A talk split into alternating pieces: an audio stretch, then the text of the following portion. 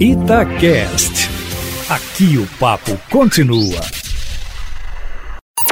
Em cima do papo, com Edilene Lopes. A Assembleia Legislativa reviu os planos de voltar a votar projetos de lei em plenário apenas em dezembro, depois das eleições, e resolveu retomar as votações agora em outubro. As comissões estavam funcionando todos os dias, mas as votações em plenário não estavam ocorrendo desde o mês passado. Justamente por causa do trabalho das comissões, segundo alguns deputados, várias propostas receberam parecer e ficaram prontas para aprovação em plenário. Por isso, a reunião plenária extraordinária de hoje foi marcada e 16 projetos foram votados em primeiro turno. Eustáquio, agora essas propostas voltam para as comissões e depois serão votadas em segundo turno.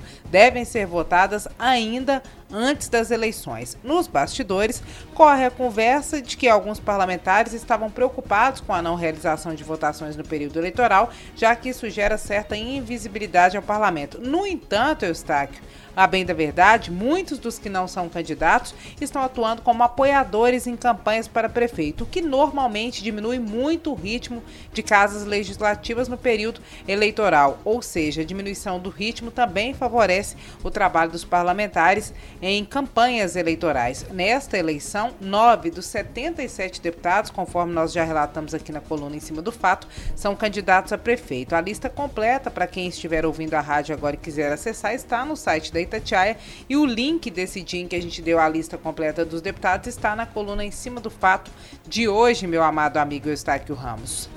Pois é, Eustáquio, mudando um tiquinho de assunto, familiares de vítimas fatais do rompimento da barragem da Vale em Brumadinho, que permanecem desaparecidas, se reuniram hoje cedo com o governador Romeu Zema aqui em Belo Horizonte. Embora a reunião tenha ocorrido a portas fechadas e ninguém tenha dado entrevista sobre o assunto, a reportagem da Itatiaia apurou que as famílias vieram pedir ao governador que as buscas pelas 11 pessoas que ainda não foram encontradas continuem, mesmo no período chuvoso que começa agora e termina termina em março. A gente sabe que no período chuvoso as buscas ficam bem mais difíceis de serem feitas porque muda as características do terreno. No entanto, as buscas devem continuar de acordo com o que a reportagem da Itatiaia apurou que foi dito nesta reunião. Em janeiro, a operação completa dois anos. Eustáquio é a mais longa da história do Brasil e uma das mais longas do mundo.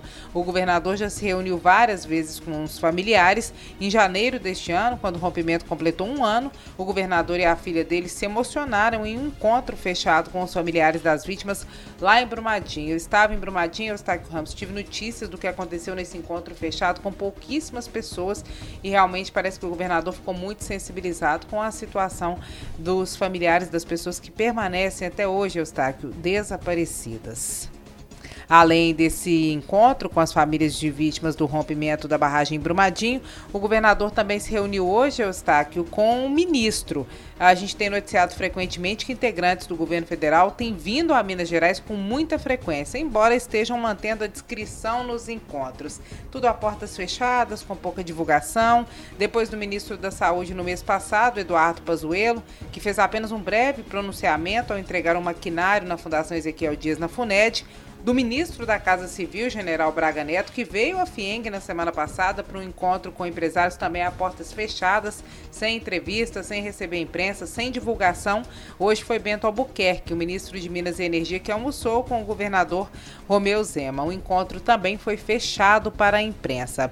A agenda, Eustáquio Ramos, não teve divulgação de conteúdo. A coluna em cima do fato apurou que o governador apresentou demandas e que os participantes, o governador, o ministro, ministro e outras pessoas presentes falaram sobre energia e mineração, mas por enquanto, Eustáquio Ramos, sem detalhes. Ao longo da programação, nós vamos trazendo mais informações sobre esse encontro que também ocorreu hoje. É isso, meu amigo. Amanhã eu volto, sempre em primeira mão e em cima do fato.